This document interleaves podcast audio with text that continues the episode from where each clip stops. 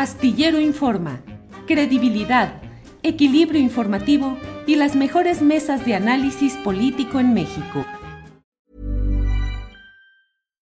Millions of people have lost weight with personalized plans from Noom, like Evan, who can't stand salads and still lost 50 pounds. Salads generally for most people are the easy button, right? For me, that wasn't an option. I never really was a salad guy. That's just not who I am. But Noom worked for me. Get your personalized plan today at Noom.com. Real Noom user compensated to provide their story. In four weeks, the typical Noom user can expect to lose one to two pounds per week. Individual results may vary. I'm Sandra, and I'm just the professional your small business was looking for. But you didn't hire me because you didn't use LinkedIn jobs. LinkedIn has professionals you can't find anywhere else, including those who aren't actively looking for a new job but might be open to the perfect role, like me.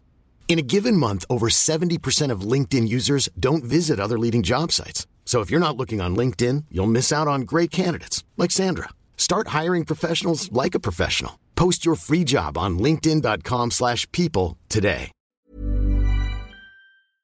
Bien, ya estamos listos aquí y sorprendemos a Juan Becerra Costa tomando su cafecito. Juan, buenas tardes. Buenas tardes, querido Julio. Pues ahora sí que salud, ¿no? ¿Cómo están? Sí, yo también salud con la macrotaza. Yo conté y tú con cafecito. ¿Cómo estás, Juan? Bien, ¿y tú, Julio? Daniela, qué gusto saludarte. ¿Tú qué tomas? Pues llegué, llegué corriendo, entonces no traigo nada, pero ahorita voy a ver qué me sirvo. Pero ya tomé mucho café temprano, entonces toca agüita. ¿Tomas café y noticias por obligación comercial y periodística o por tu puritito gusto, Daniela? Las dos cosas. Las dos. Órale. Muy bien, Daniela. Déjame ver si ya está lista Daniela Pastrana o está en la batalla tecnológica nuestra de todos los días. Daniela, buenas tardes. buenas tardes.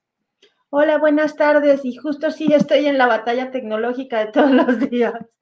Bueno, Se supone que ya debería estar acostumbrada después de dos años de pandemia o tres, que todo ha sido así, pero yo sigo sin acostumbrarme. Siempre tengo abiertas 10 cosas y nunca sé qué tengo que cerrar y qué abrir, pero bueno, ya estoy aquí. Bien, Daniela. Daniela. Me dicen que Me tienes dicen muy que altas tienes las altas bocinas, bocinas, de tal manera tal que, manera que, eh, el sonido de las de bocinas se bocinas mete se mete a tu micrófono.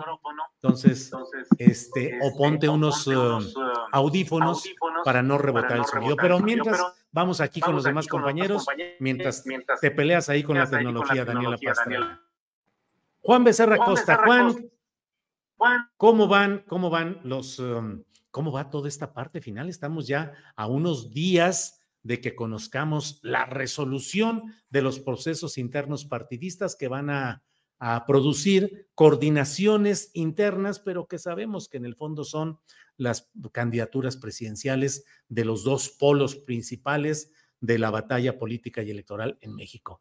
Juan, eh, ¿cómo vas viendo particularmente el tema de Marcelo Ebrard, las denuncias fuertes, duras que ha hecho? Pero a estos momentos yo no sé, el propio Mario Delgado dijo que no le fueron presentadas formalmente las quejas de eh, Marcelo Ebrard contra Claudia Sheinbaum. ¿Cómo vas viendo ese desarrollo en el polo 4T? Juan Becerra. Pues más allá, Julio, de las denuncias que pudiera presentar eh, Marcelo al interior del partido, que ya vimos que dijeron que pues, no hay nada, a diferencia de lo que él señaló, están las denuncias que emite con su propia voz, ¿no? Y- y, bueno, pues eh, también diciendo que no le jalaron las orejas, que no se ha reunido con el presidente.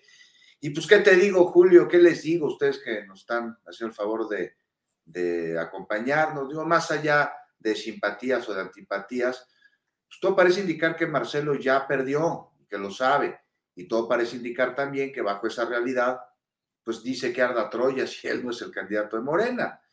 Y, y, bueno, pues ya le dijo el presidente del partido, ¿no? Mario Delgado, que nadie va a, poner- a meter la mano en la encuesta y, y así será, ¿no? Va a estar muy cuidado el proceso. A mí pues me tiene pendiente qué es lo que va a suceder con el proceso de resultados de la encuesta. Va a haber, este, va a aparecer hasta procesión, el levantamiento, ¿no? De la misma manera, hay una serie de personajes, uno por cada aspirante, en fin. Ahora, lo que hizo Marcelo Ebrard, Mira, es un camachista que aceptó las reglas y luego las cuestionó, igual que Camacho en 93, y enrareció el ambiente. Me dijo hace un par de días, palabras más, palabras menos, el periodista Salvador Camarena, y coincido con él aquí. Lo que hizo Marcelo Ebrard es, es serio, no fue solo en contra de Claudia Sheinbaum, sino también en contra del partido de Morena, en contra del gobierno de López Obrador, en contra de la 4T, al incluso acusar de un asunto serio y de acarreo eh, a una Secretaría de Estado, a la Secretaría del Bienestar. Y lo que hace, pues ahora no solo es delicado, sino que, pues además esperaba, Julio, se sabía, caray, no nos hagamos, desde 2018 que Morena tendría la oposición para 2024, no en otros partidos, sino en su interior. Y es que el poder es canijo y cega con la misión que muchos acompaña. Y bueno, pues Ebrar, al ser llamado, algo que por cierto sorprendió a más de uno, se convirtió en suspicacias, en objeto de suspicacias de un sector muy de izquierda, ¿no? Y de la de adeveras, no de la disfrazada. Algo que en su momento lo hablé con con algunos de ellos hace meses, o sea, no ni siquiera este año, o sea, no es un asunto nuevo, desde antes. Alguien muy comprometido con la inicio de los fundadores de Morena, alguien muy cercano al movimiento desde el 2006, me decía hace buen rato que a Marcelo lo conoce muy bien y que él estaría seguro de que sería el primero en traicionar a la causa, al movimiento, si se le atravesara alguna ambición de por medio. Y es que su campaña o recorridos, como le quieran llamar, ya ven que estamos en un proceso preelectoral eufemístico, pues no tuvo ningún momento estelar, Julio, no sé si tú viste, o, Daniela Barragán, este, no sé si tú pudiste apreciar, o tú también, este, Daniela Pastrana, algún momentum en el proceso de Marcelo, algún, no sé, evento que mira, es un momento de campaña fuerte para Ebrard. Pues no, a mí me parece que no. Y lo que hizo la semana pasada, que sí le jaló muchos reflectores, pues además de serio y revelador de quién es y de qué es lo que representa, me parece que no le funcionó. Que más allá de las encuestas, ¿no? Que han venido dándose, sobre todo está, por ejemplo, el tracking diario de Mitofsky. No, pero más allá de estos, además, por cierto, encuestas a las que Marcelo llama mentirosas, menos a la que no tiene la misma metodología que la encuesta de Morena todas las demás dicen mentirosas. Bueno, la discusión en redes sociales, pero sobre todo en las sobremesas, en el taxi, en la calle, pues era de asombro ante esta situación, negativo, ¿no? Incluso de lo que muchos llaman una puñalada desesperada. Entonces resolvió dudas lo que hizo Marcelo la semana pasada, quitó máscaras y ahora tendrá que venir la operación cicatriz, porque no creo, a reserva de lo que ustedes opinen, que Marcelo se vaya a ir de Morena lo decíamos aquí hace un par de meses, no le alcanza, le quitaría demasiado. Bien, Juan, gracias. Daniela Pastrana, ¿crees que con estas eh, posturas y opiniones de eh, Marcelo Ebrar va deslegitimando la eventual candidatura de Claudia Sheinbaum? A ver si ahora sí ya me escuchan mejor. Julio, mira, eh, sí, yo como te decía la otra ocasión, como les comentaba, pues yo estoy, eh, eh, yo creo que al final de cuentas le hace daño, como bien decía ahorita Juan, a, todo el proceso, no nada más es en lo interno, sino le hace daño a, al, al partido, ataca un tema que es muy sensible para el gobierno de López Obrador, que son los programas sociales, es como su, programa estrella, su, propuesta eh, para reducir la brecha de desigualdad. Entonces, eh, se va sobre eso, que es una cosa delicada porque le quita credibilidad a es una de las cosas que se ha considerado en las últimas fechas como, eh, como una parte eh, de, las acciones que ha tomado López Obrador para poder reducir la brecha de desigualdad. Estos datos que teníamos hace muy poco del, de, Coneval de 5.1 millones millón de pobres menos, eh, personas que salieron de la línea de pobreza en estos cuatro años. Eh, entonces, sí es un tema sensible el que toca Marcelo Ebrard y, quizá puede ser excesivo. Ahora, de, entre quienes reciben los programas y entre quienes están en, piso a tierra, eh, pues saben que es un poco difícil deslegitimar algo que ha tenido tanta aceptación social. Eh, no han podido desde fuera, eh, desde fuera del partido, detonar suspicacias sobre eso, ah, por más que se ha intentado con las becas de, bienestar y con muchas otras cosas, no se pudo deslegitimar y entonces eh, no sé si esto sea suficiente, la verdad, pero sí creo que toca un tema muy sensible y que ha traspasado una línea delicada. Ahora, yo creo que no debemos asustarnos ni, ni sorprendernos de que las campañas en este último, bueno, lo que no, bueno, no sé cómo decirle, porque no son campañas, no son candidatos, pero lo que sean, eh, no son, eh, no han sido significativas, eh, digamos, en términos de, la, de, la, de las cosas que se dicen, o no han, sido, no han sido peores que en otras ocasiones, que nos hemos cubierto las internas de los partidos desde que existía el PRD, y, y, las del PRI, y luego cuando el PAN dejó de tener las, las elecciones, estas, los que tenían como sus debates, pues ya hemos visto esta historia muchas veces. Muchas veces al final siempre se acaban diciendo muchas cosas. Cuando eran elecciones abiertas, pues se, decían esas cosas y más, se acusaban de fraudes y no les importaba nada afectar al partido porque al final de cuentas, pues ese es el poder es el poder y en este caso que hay una enormísima posibilidad de que quien gane pueda ganar también la presidencia del país, pues imagínate, es absolutamente, eh, eh, pues, se sueltan todos los, demonios en esos momentos, ¿no? Pero no ha sido peor, o sea, no ha sido para mí significativamente peor que otras contiendas internas, tanto de, todos los partidos que hemos visto, no se han acusado de cosas peores y no han salido cosas peores. Digamos que es una cosa que tristemente en nuestras élites políticas es, ya como una costumbre, ¿no? Lo que eh, eh, este tipo de, peleas que a veces rebasan en las cosas que uno pudiera pensar que, que, entran dentro de una normalidad democrática. Al final de cuentas se descalifican internamente y están descalificando al partido y están descalificando al gobierno. Entonces, eh, pues eso creo, que no está, que no hay que asustarnos, que es parte de lo que podemos ver hacia el final de esta no campaña, que sí es campaña, y que eh, pues vamos a, yo también lo decía y lo he dicho varias veces, no creo, o sea, quiero creer que Marcelo Ebrard es bastante más inteligente eh, de, como para salirse del partido o, generar una fractura mayor. Bien, Daniela, gracias. Daniela, gracias. Daniela Barragán, eh, ¿Qué opinas sobre el comportamiento de Marcelo Ebrard? ¿Qué opinas sobre lo que mucha gente da por un hecho de que ya a estas alturas del proceso interno de la 4T, la finalista o la ganadora mm, sería Claudia Sheinbaum? ¿Cómo vas viendo todo este proceso ya en su fase, etapa final? Daniela Barragán. Eh, pues creo que este asunto de Marcelo es una muestra más de cómo esta fórmula de la unidad con calzador eh, no ha funcionado del todo, porque yo coincido con lo que mencionaba eh, también Juan Becerra, que es un asunto muy serio lo de la acusación que él hace a la Secretaría del Bienestar porque pues poniéndole una magnitud a eso, se trata de un golpe fuerte, de un eh, abuso de poder, de uno de los pilares más importantes de todo el proyecto de Andrés Manuel López Obrador como figura, más allá de, como presidente, porque todo lo de los programas sociales ha sido eh, relacionado y desde que él fue jefe de gobierno ha eh, sido uno de, los eh, puntos que lo representan, que podemos decir eh, al momento de describir a un López Obrador, se tiene que hablar de los programas sociales.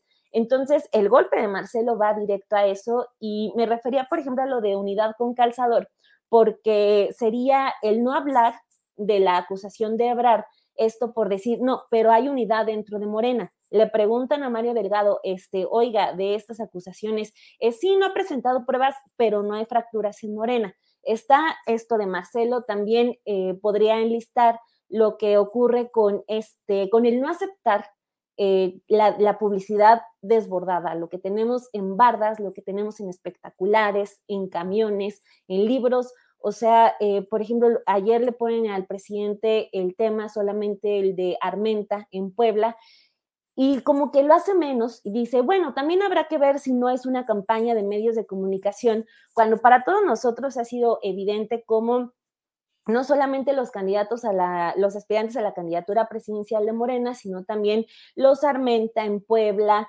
en Veracruz, en Chiapas, están pasando con esta obsesión eh, descontrolada por los, eh, por los espectaculares. No ha habido un señalamiento sobre eso contundente se deslindaron, pero no quitan los espectaculares. Eh, se pelea Ebrard porque en una barda que no tendría por qué estar, eh, donde está su nombre, están poniendo el de Claudia, pero no importa nada de eso.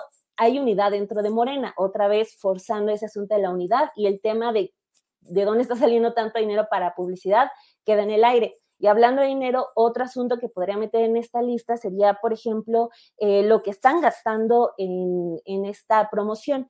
De acuerdo con el reporte de Mario Delgado del día de ayer, Monreal es el que otra vez continúa gastando más dinero. Eh, este, del 19 de, de julio al 19 de agosto se aventó otros 3 millones 500 mil pesos en promoción cuando, eh, pues para todos, eh, todos sabemos, para todos es evidente que no tiene ninguna posibilidad de ser el candidato presidencial de Morena, pero está siendo el que, el que más gasta junto con Claudia Sheinbaum, ¿no? Entonces, es otra vez, Monreal está gastando, pero no pasa nada, hay unidad y el proceso se tiene que cuidar y Morena no está fracturado. Creo que el hecho de no abordar y no este, hacer los señalamientos contundentes, eh, de no cumplir con eso que se habló cuando inició todo este proceso de que iba a haber eh, pues castigos fuertes para, quien, para los aspirantes que no cumplieran con las, eh, con las reglas estipuladas, pues también se quedó en el aire todo en nombre de esta unidad que pues si no, eh, al, en el momento en el que no se atiendan todas estas problemáticas, pues van a terminar haciendo un ruido fuertísimo. La oposición, por ejemplo, ya se durmió al momento de no agarrar este caso de la, los señalamientos de Marcelo que habla de enriquecimiento ilícito, de desvío de recursos, insisto, de, una de las, eh, de, de, la parte fundamental de esta administración. Entonces, eh, también, por ejemplo, para la gente que vota por Morena, que cree en el presidente, pues estar viendo cómo es que no se, no se actúa en contra de esto, que llena de indignación a muchos, los espectaculares, las bardas, Monreal gastando millones de pesos, este, los señalamientos de Marcelo, todo, o sea, que quede en el aire, creo que no abona el proyecto y que eso tarde o temprano va a estar haciendo cortocircuito porque el presidente lo ha, lo ha, señalado, la gente ya no está este, solamente de espectadora, ya participa y pues incluso ayer lo dice, este, pues no, no son productos chatarras lo que estamos vendiendo, es política y ahí están algunos ejemplos de cómo estar eh, obsesionados con asegurar que no hay fracturas dentro de Morena, pues ese argumento se va a poder acabar pronto en cuanto pase lo de la encuesta, porque no creo que Marcelo quede, quede muy contento desde ahorita, desde que inició todo este proceso, no lo ha estado, no ha estado completamente satisfecho. Entonces yo creo que pasando, si es que se cumple este pronóstico de que será Claudia la, la candidata, pues también yo, eh, yo esperaría de, pues viendo la actitud de Marcelo, que no se quede simplemente con un acepto la derrota, este, sino que vaya escalando esto más. Y pues también con la ayuda de la, de la dirigencia de Morena, que, no ha, que ha dejado pasar muchísimos problemas y ahí ponía unos tres sobre la mesa. Muy bien, Daniela, gracias. Eh, Juan Becerra Costa, se viene el momento del jaloneo más fuerte luego de que pase la definición presidencial. ¿Cómo ves el futuro de Morena, que es decir, el partido en el poder y en la posibilidad de continuidad en el poder con todas las pasiones políticas, sobre todo las menores, las más reprobables, que genera una batalla descarnada por el poder. ¿Cómo ves lo que viene? Cuando viene la pelea por gubernaturas, por diputaciones, por senadurías, por presidencias municipales importantes al interior de Morena. Juan Becerra Costa. No, bueno, pues de entrada va a tener que venir lo que conocemos como operación cicatriz, Julio, esta operación para sanar las heridas causadas durante una batalla interna, que no seamos ingenuos, todo el mundo sabía que se iba a dar. Eh, vivimos momentos muy distintos a los de eh, 2018, incluso, no sé si estén de acuerdo con, conmigo, eh, los, los, podemos ver como melancólicos, ¿no? Sobre todo para quienes, eh, pues, votamos por un cambio, somos de izquierda. En 2018 era un asunto casi como de muégano eh, en lo general en cuanto al movimiento de la cuarta transformación y a las aspiraciones políticas de todos sus actores.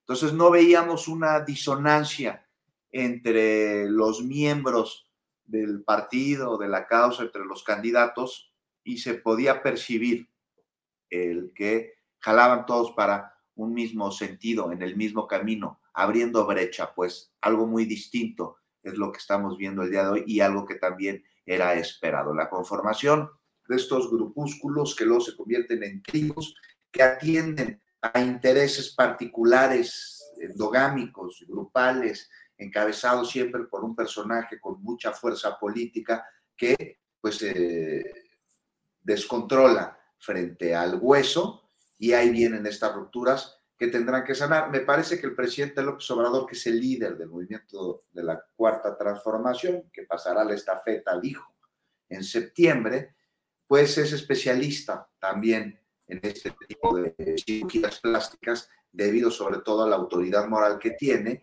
y eh, pues a que se le cuadran absolutamente todos en su momento. Hay algunos que se tardan un poquito más, este, pero finalmente se le terminan cuadrando. Me parece que así será aún así también será complicado durante la próxima administración, pues que estos grupos de poder no comiencen a dañar al movimiento de la cuarta transformación desde su interior. Lo decía hace rato, sabíamos que la oposición en estos momentos estaría al interior del partido, al interior del movimiento. También se requiere que haya un ejercicio de conciencia por parte de sus integrantes en estos momentos de pragmatismo en los que se llaman eh, a cuadros que pues no representan estos aires de cambio, ¿no? Y pues, si quieres le entramos más adelante, dime de una vez ahorita un ejemplo claro de un manotazo sobre la mesa del presidente López Obrador esta cuestión es el que acaba de dar, me parece, con el asunto de Sober Robledo, al cual se pillaron para la candidatura de Chiapas, Julio. vamos a a caminar y regresamos ahorita contigo para tocar el tema de Chiapas, Zoe Robledo, el verde, Manuel Velasco, Eduardo Ramírez Aguilar, mucho que hablar ahí, Juan Becerra Costa. Daniela Pastrana, eh, no podemos dejar pasar la oportunidad para preguntarte, ¿qué viste en Guatemala en la pasada elección presidencial? ¿Qué podemos um, extraer de, pues no una lección, pero cuando menos de una oportunidad de asomarnos a lo que está sucediendo allá y qué tanto debemos ver los mexicanos también esos espejos. Daniela Pastrana. Sí, gracias Julio. Mira, más allá del espejo que puede tener, porque hay muchas diferencias, Guatemala es un país eh, mucho más pequeño, tiene 17 millones de habitantes y tiene unas condiciones distintas, pues al final de cuentas es nuestro vecino, es nuestro, compartimos una larga frontera de 900, más de 900 kilómetros, compartimos cosas culturales, uno nada más tiene que estar en Tapachula y luego en Ciudad de Guatemala y se da cuenta que pues, hay muchísimas más coincidencias del sur con, con ellos que, que, con la parte norte de este país y compartimos problemas, problemas graves como el de, eh, el de los grupos de crimen organizado, los temas de migración. Entonces, eh, por eso es importante estar viendo lo que ocurre en, en Guatemala. Guatemala ahorita ganó eh, muy sorpresivamente desde la primera vuelta la fórmula de Bernardo Arevalo y Karine Herrera estaba en, octa, en, en octavo, quinto, sexto lugar en las encuestas, eh, entonces fue muy sorpresivo cómo se coló a la segunda, a la segunda vuelta y bueno, la, a partir de que eh, entró a la segunda vuelta, eh, provocó un efecto tremendo de la gente, de la gente que está harta de la corrupción, harta de, de del gobierno de Alejandro Gamatei, que se volcaron, ¿no? O sea, había, por ejemplo, nos contaban que había fiscales, que son los observadores del partido, los, los que están de, parte del partido en las mesas electorales, en la primera vuelta, en algunas regiones tenían, pasaron de 28 en la primera vuelta a 500 en la segunda. O sea, la, la forma en la que la gente se volcó a apoyar la candidatura eh, y esta fórmula, la presidencia fue eh, muy destacada, mucho de, jóvenes. Eh, el partido que lo postuló, Semilla, es un partido, pues básicamente jóvenes, muy jóvenes, muy jóvenes que estuvieron en el movimiento, que estaban en la universidad, en el movimiento estudiantil eh, de 2015 y que pues ahora pues ya están pues van a ser diputados, van a ser parte del gabinete, están en esta cosa de que pues no se esperaban ganar, pensaban estar en un cuarto lugar como estuvo Telma Cabrera hace cuatro años y quizá tener algunas diputaciones y pues ahora van a ser gobierno. Entonces, el reto es grande Eh, la esperanza es mucha de la gente, mucha, mucha. Y, y con lo, y, lo, lo más curioso es que la única digamos, no es una propuesta progresista, radical, de avanzada, de izquierda, es una propuesta que lo único que, eh, que ofrece es eh, detener la corrupción. Y eso pues resultó suficiente para que mucha gente se eh, ponga ahí todas sus esperanzas. Daniela, te quiero preguntar algo muy concreto. ¿Qué tanta posibilidad un líder que llega a tener la presidencia, como está sucediendo en este caso de Arevalo en Guatemala, si no tiene el poder en las cámaras y el poder en otros órganos eh, de los poderes fácticos, ¿qué tan difícil, qué tan complicado es realmente cumplir la expectativa de quienes votaron por él para la presidencia? Daniela.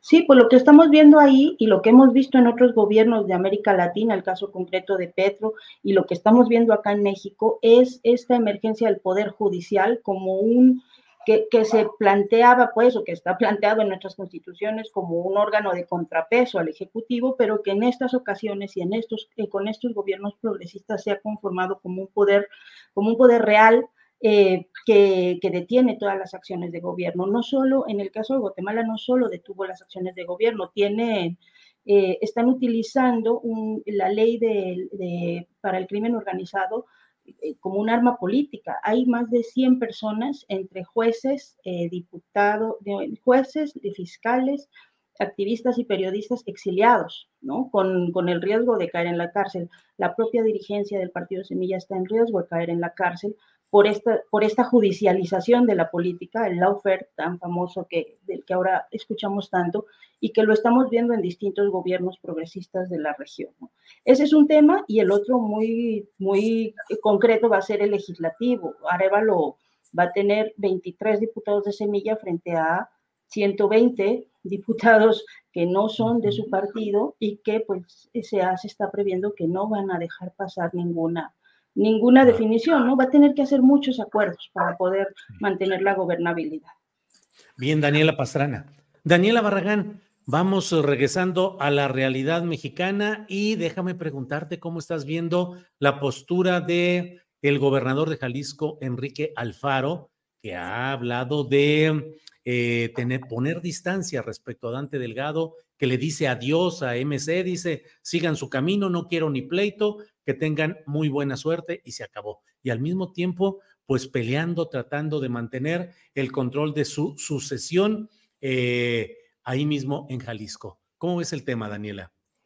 Como que Alfaro no le termina de salir nada bien. O sea, esto de la salida con Dante eh, la ruptura, perdón, con Dante ya tiene semanas y como que no termina de irse. Después ya lo invitan a un foro naranja de los muchos foros naranjas que tienen y ya otra vez hay unidad y no, ahorita otra vez ya dio un mensaje de que no, eh, Dante Delgado sí es un cacique, pero pues ya Dante dice que lo quiere invitar a otro foro naranja que van a hacer las próximas semanas. Entonces, pues si ya se va a ir, pues que haga esa, esa ruptura que viene prometiendo desde hace tiempo. O sea, eh, estaría también, eh, va a ser muy interesante esa elección, eh, saber qué es lo que va a hacer la gente de Jalisco, porque pues es una entidad que ha estado sufriendo mucho del tema de la seguridad, de un asunto que, o sea, lo de Lagos de Moreno, por ejemplo, fue muy vergonzoso como el primer mensaje de, Enrique Alfaro al respecto es, sí estamos atendiendo, le toca al gobierno federal, pero yo voy a, yo, yo voy a estar trabajando también para, para solucionarlo.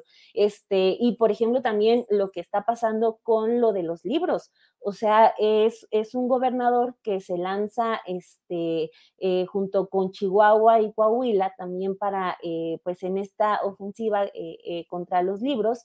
Y pues resulta que, pues, ¿dónde está ahí la alternativa? ¿Cuál es, ¿Qué es lo que están proponiendo? Porque ya no es un asunto politiquero de si, es, si está con MC, si apoya a Dante Delgado, qué va a pasar con la elección. O sea, se sumó a una campaña en donde la bandera política son los libros de texto gratuitos, lo cual es muy, muy grave. Entonces, eh, si se va o no se va con Dante, creo que es muy irrelevante. Creo que, eh, porque van a estar todavía ahí pasándose la bolita de unidad, sí, ruptura también y así, ¿no? Eh, siempre terminan por, eh, por arreglarse, pero esta, esa elección, eh, la, de, la de Jalisco, que también ya demostró con la, con la elección en donde sale ganador Enrique Alfaro, que es un estado que, que puede optar por los cambios políticos. Entonces, ahí se va a ver bien a bien si Movimiento Ciudadano es realmente ese partido político que puede ser una opción distinta a PRI, PAN, Morena, PRD, o si simplemente eh, fue un éxito temporal el I'm Sandra, and I'm just the professional your small business was looking for. But you didn't hire me because you didn't use LinkedIn jobs. LinkedIn has professionals you can't find anywhere else, including those who aren't actively looking for a new job, but might be open to the perfect role, like me. In a given month, over 70% of LinkedIn users don't visit other leading job sites. So if you're not looking on LinkedIn, you'll miss out on great candidates like Sandra. Start hiring professionals like a professional. Post your free job on linkedin.com/people today. Hey, it's Ryan Reynolds and I'm here with Keith, co-star of my upcoming film If, only in theaters May 17th. Do you want to tell people the big news?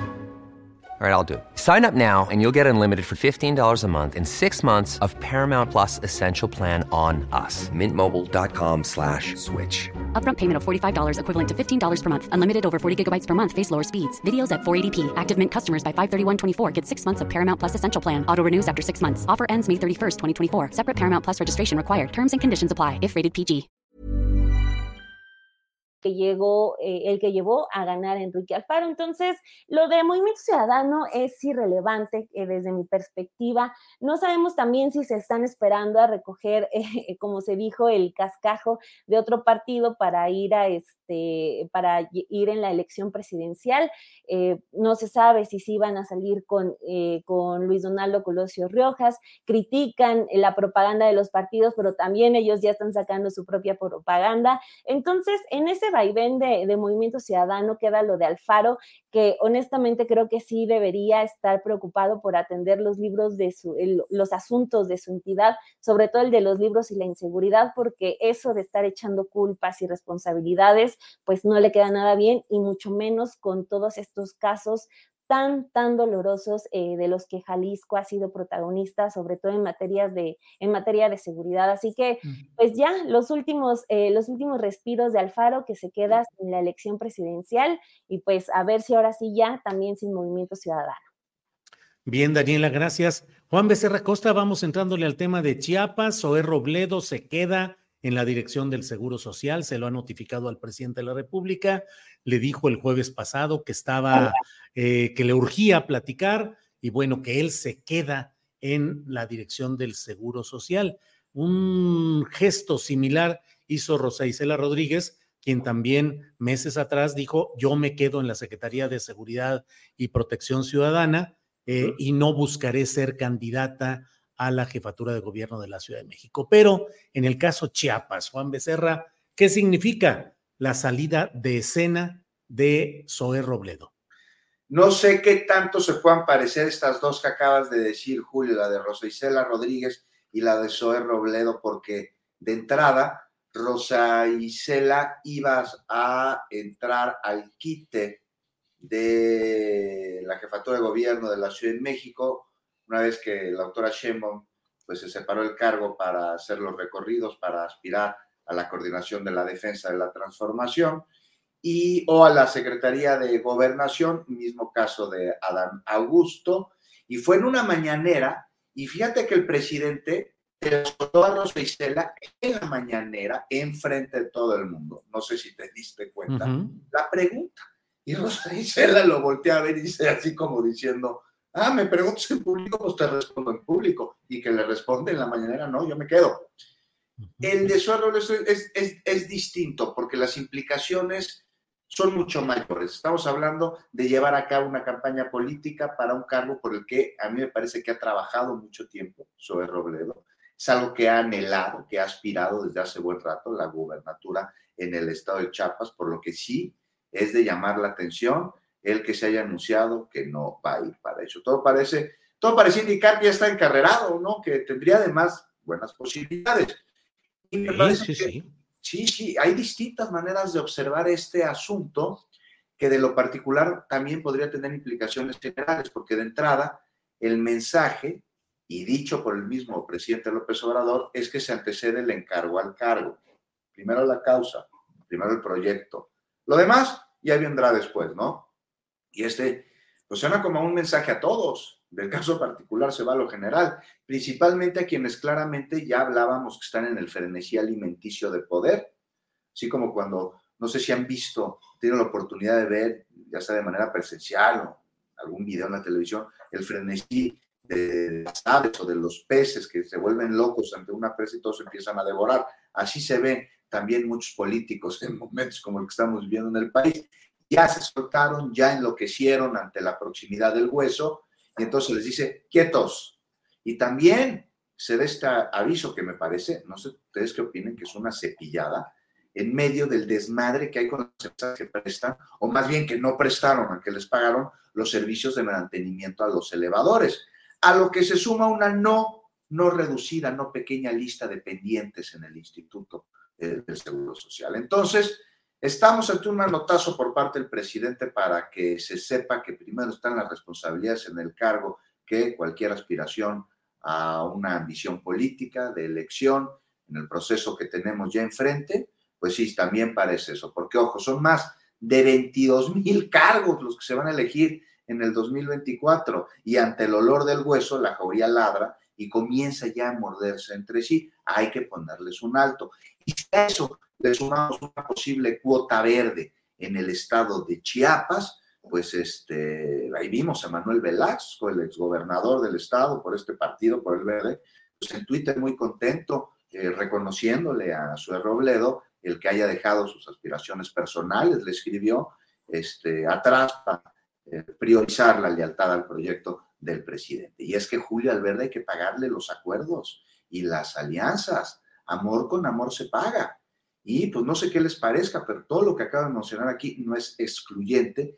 Y finalmente se cepilló a su Robledo, quien ya está en plena campaña llevando a cabo ya una operación de rato. No más, no va. ¿A quién beneficia? Pues finalmente me parece que al Partido Verde del estado de Chiapas, más que al actual gobernador.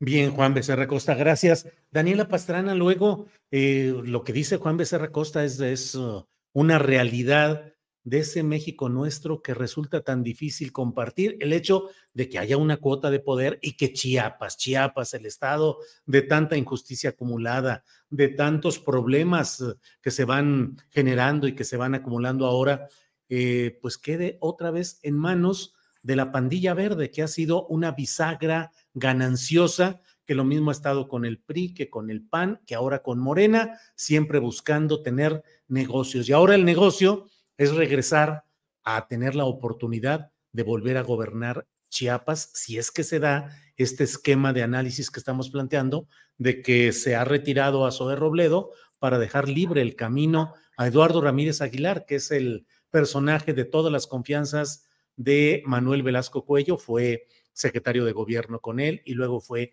el líder del Congreso, subordinado totalmente a mm, Manuel Velasco. Y bueno, Chiapas como moneda de cambio. Parece que no aprendemos, Daniela Pastrana.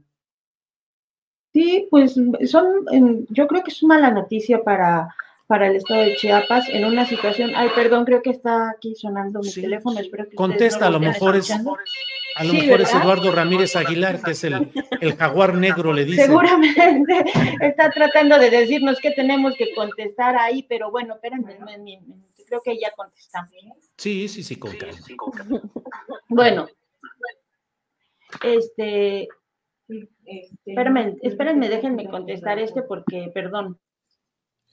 A ver, mientras tanto, eh, Daniela Barragán, ¿cómo, cómo ves eh, eh, todo el tema de Chiapas? Pues huele a verde 100% eh, esa, esa decisión que eh, tal cual podría decirse fue nota el que el presidente dijera que Zoe Robledo no iría por la, la gobernatura de Chiapas.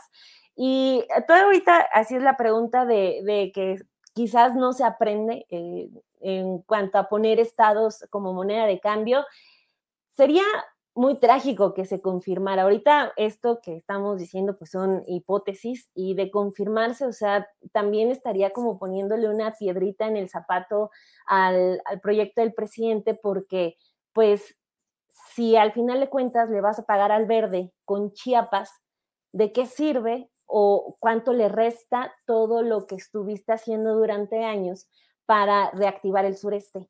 Para, eh, ¿De qué sirve eh, hablar de cómo eh, se castigó mucho al sureste y se priorizó en la actividad económica del centro y del norte a costa del sureste?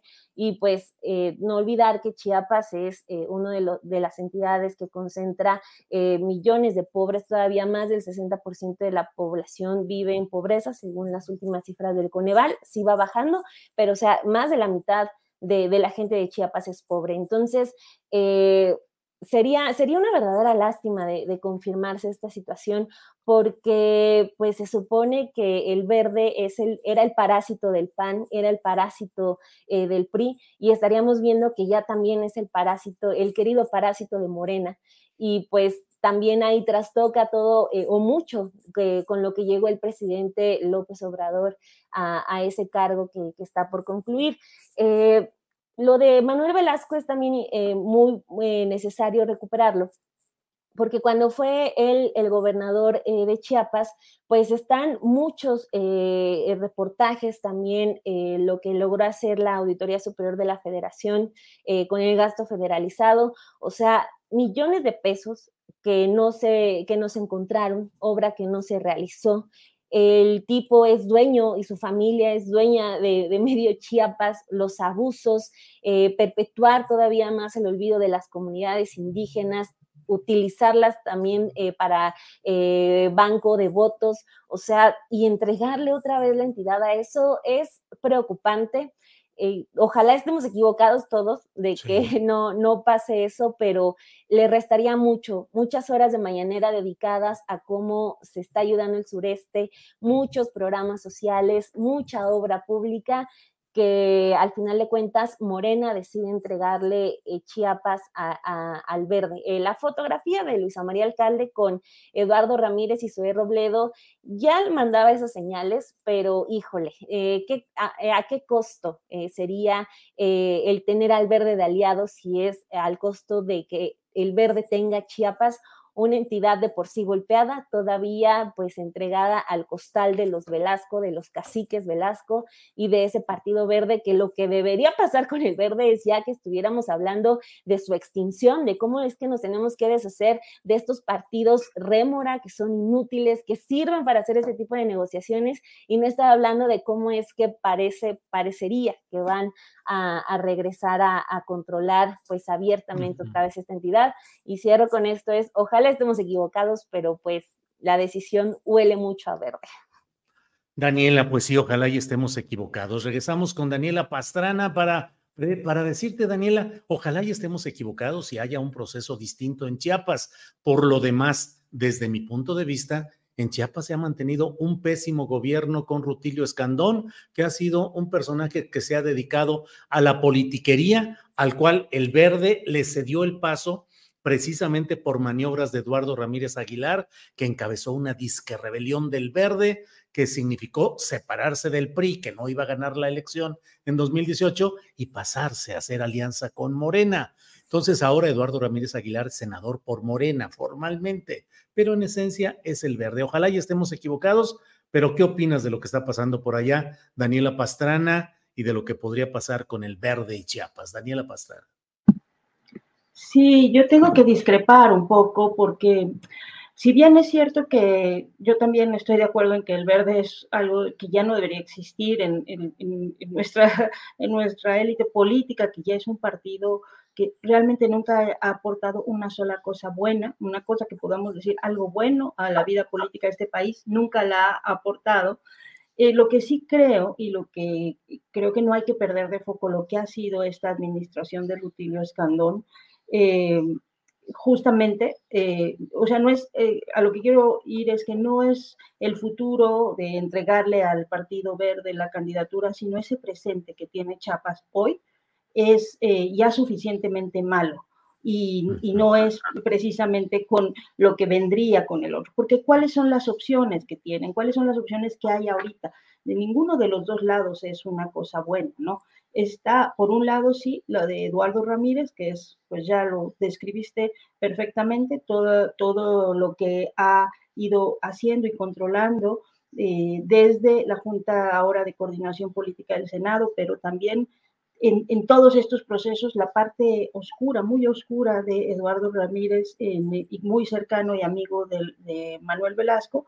También está Sácil de León, que también muy cercana de Manuel Velasco, esa podría ser la otra opción, porque el presidente habló de las cuotas de género, dijo eh, que en, el, en esta repartición de, hay nueve candidaturas, nueve gubernaturas en, en juego, tiene que haber una cuota de género, tiene que ser pues cinco y cuatro, cinco mujeres, cuatro hombres, entonces una opción eh, femenina, en este caso tendría que ser, por ejemplo, Sácil de León, y ella también es muy cercana a Manuel Velasco, pero está también el secretario de Salud, eh, José Manuel Cruz, Pepe Cruz le dicen, y el propio Zoé Robledo hace unas semanas había, eh, había dicho que estaba pues que estaban perfilándolo como posible sucesor de Rutilio Escandón y que había una preferencia muy clara sobre él, y él es parte del otro grupo, del grupo al que le dicen el grupo Tabasco, ¿no? Y que está relacionado, que también hay, hay un grupo político ahí que encabeza,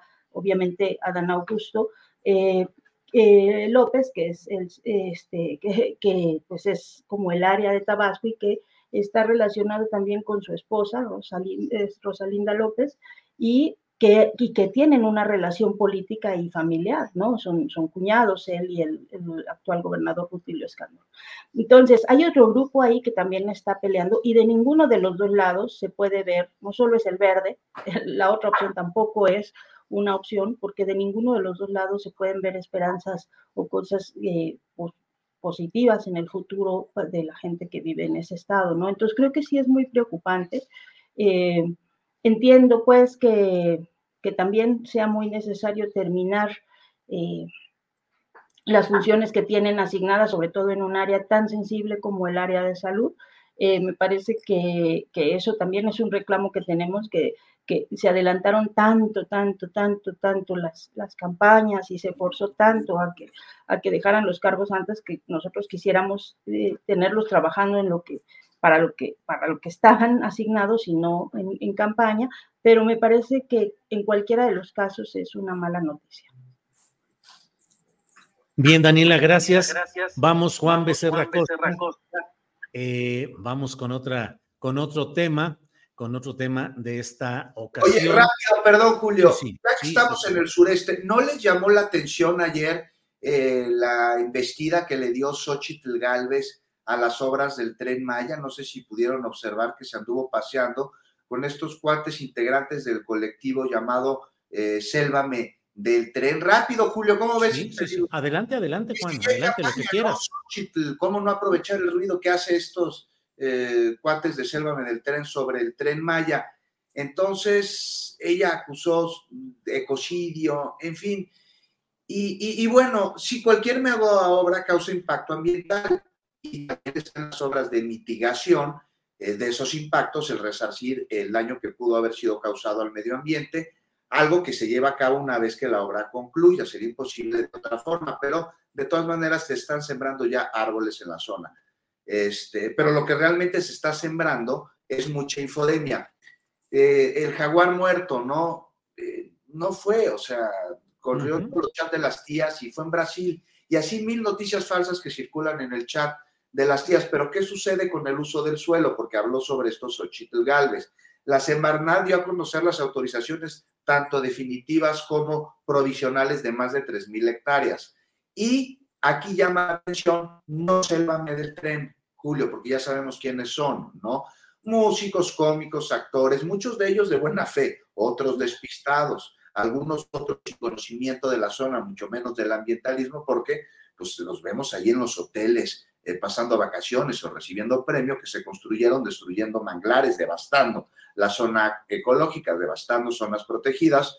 Y bueno, tanto ellos como el colectivo Selva del Tren no alzaron la voz cuando se depredó sistemáticamente la selva durante años por estos hoteles, por desarrollos de condominios o por taladores transnacionales. Por eso no llama la atención, pero sí me llama la atención de Xochitl, porque, caray, ella trae el discurso de la atención a los pueblos originarios, pues muy en ella, ¿no? Es indigenista. Entonces, pues cómo a través de eh, una campaña, pues se denota una obra que lleva desarrollo a una zona pues históricamente olvidada, la que se está volteando a ver. Se trata de un proyecto que busca justicia social y también ambiental en el sureste, o sea, se va a aumentar el turismo de todo tipo, se va a incrementar el volumen de carga, es, va a comunicar a comunidades olvidadas, mayor conectividad en la zona, eh, va a transportar a mercancías y trabajadores, busca incluso bajar la contaminación de los camiones de carga que ya no van a transitar porque va a haber un tren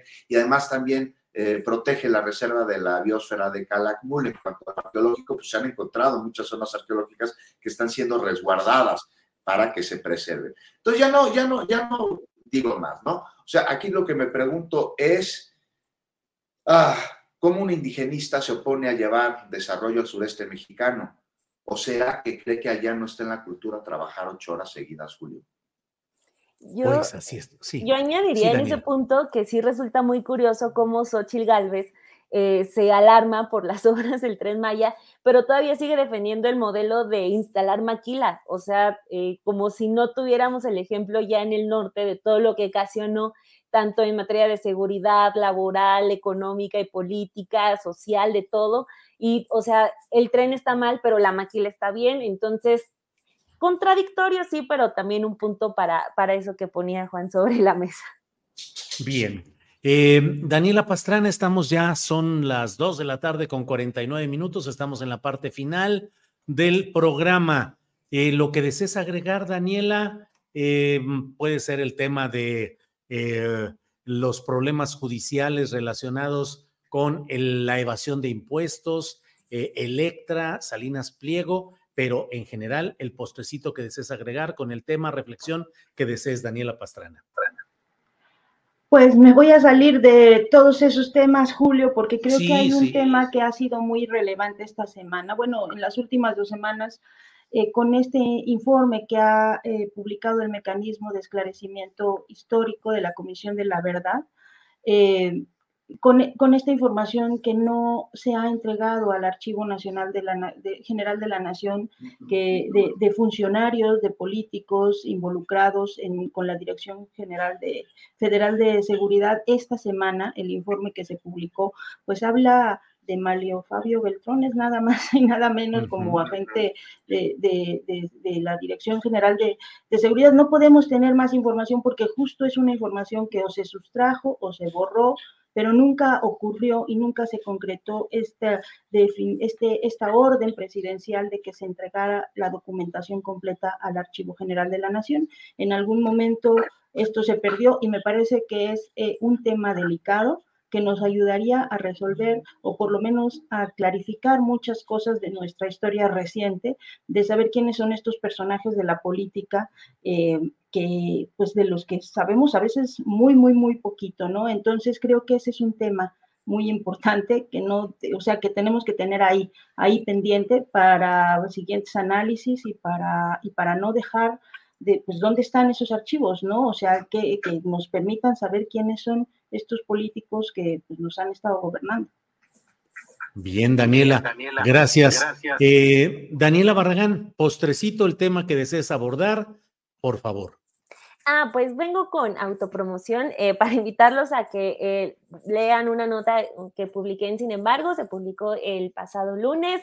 Es, eh, bueno, hacemos la revisión sobre el personaje de Xochitl Galvez, así como estamos haciendo con otros aspirantes a, a la candidatura de, de Morena, al frente, etcétera. Bueno, pues nos metimos a la trayectoria de Xochitl y vimos que el único cargo por el que ella ha competido y ha sido votada realmente es por el de la alcaldía Miguel Hidalgo, cuando ella fue todavía delegada. Entonces, pues para ver cómo es que ella se comportó cuando eh, fue electa para ese cargo público, nos metimos a revisar eh, pues los contratos que celebró, las compras públicas que hizo y lo que encontramos fue que eh, gastó solo en tres años casi 140 millones de pesos en la remodelación de un edificio que eh, pues le, le, hereda Víctor Hugo Romo, ella no termina y después de gastar esos 140 millones de pesos, todavía no lo acabó. También nos encontramos gastos para comprar bolsas, para comprar ropa, para comprar tamales. O sea, está buena la nota, trae muchos datos. ¿Gelatinas no? No, gelatinas no. Tamales y atole. Entonces, para ver si, si la pasan a leer, ahí en Sin embargo. Oye, Daniela, 140 millones de pesos en remodelación, ¿de qué tipo de oficinas? De su nuevo edificio de la delegación un edificio inteligente que iba a albergar muchas cosas, entonces ella eh, le, aplica 140 millones de pesos en contratos de primera, segunda etapa, elaboraciones de proyecto, etcétera, entonces, pero pues nunca lo terminó, lo termina hasta la siguiente administración, el, que, el que llega en su lugar, entonces, pues así, 140 millones de pesos. Las empresas, Daniela, que contrata para esa obra de 140 millones de pesos, pues nada anómalo. Estaba, estaba yo también eh, detrás por si había en estas empresas eh, las suyas, alguna relacionada con, con estas de, de, mantenimiento de aire acondicionado y no nada anómalo. Incluso hubo, eh, hubo concursos, entonces por el lado de las empresas tampoco, tampoco vimos algo irregular. Bien, Daniela, muchas gracias. Juan Becerra Costa, postrecito, por favor. Nos seguimos con el Frente Amplio ya reducido, ¿no? Adelante, sí, sí, sí. Pues este, no sé cómo ven ustedes este proceso de cepillada de los aspirantes. Ya hace 15 días este, se acusaba de dados cargados a favor de Xochitl, incluso Jorge Luis Preciado renunció después de casi 30 años al PAN. Este, me dijo que le dije, oye, ¿dónde te enteraste que los dados estarían cargados a favor de Xochitl? Y me dice, no, Marquito Cortés me lo dijo en su oficina, así de claro. Entonces, no sé, me parece que es una puesta en escena este proceso ante una designación que sería cupular de una candidata que es Xochitl. Y Beatriz Paredes, fíjate que tiene como que mucho más discurso, no sé ustedes cómo lo vean, conocimiento, trayectoria, entendimiento del país, de la política es una gran operadora política, tiene entendimiento de la operación, de hacer una campaña, de los temas que pueden llegar a afectar a las distintas regiones del país. Es una política que, pues por sentido común, tendría que abanderar a la oposición, de acuerdo a mi criterio, y hasta mm, mm, te, digo, Julio, y reconozco que a mí me parece que es de lo bueno el PRI, porque no todo el PRI es malo, ni todos los PRIistas representan necesariamente lo que estas siglas nos traen a la mente. Se volvió ya un lugar común peyorativo el PRI debido a todos los abusos que cometieron durante demasiado tiempo. No todo el mundo dentro del PRI es hojaldra.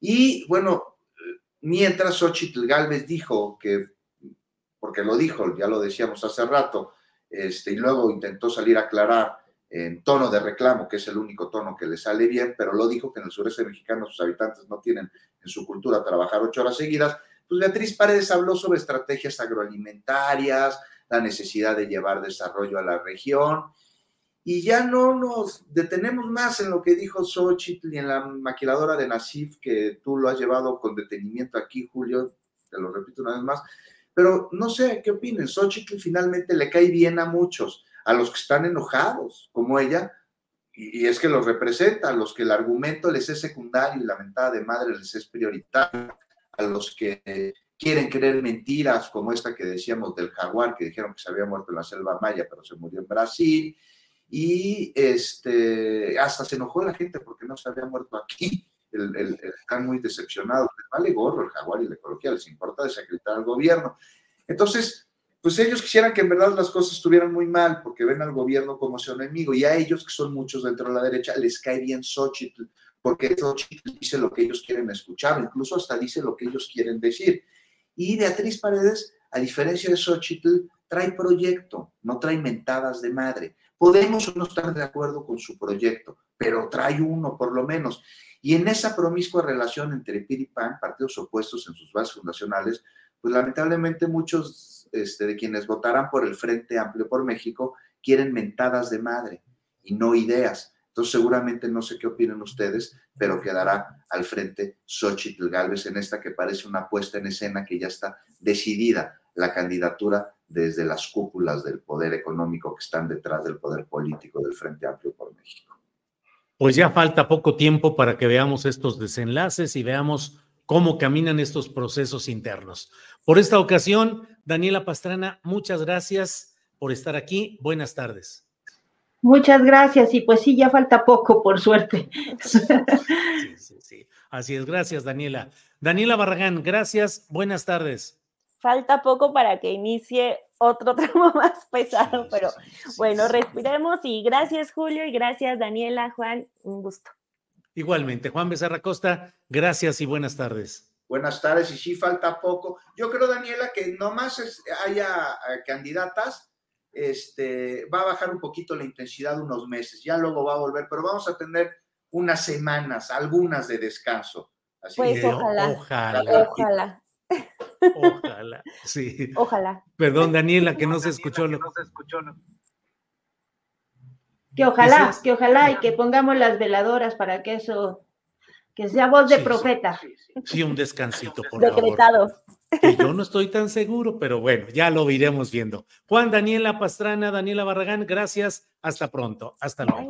Para que te enteres del próximo noticiero, suscríbete y dale follow en Apple, Spotify, Amazon Music, Google o donde sea que escuches podcast. Te invitamos a visitar nuestra página julioastillero.com.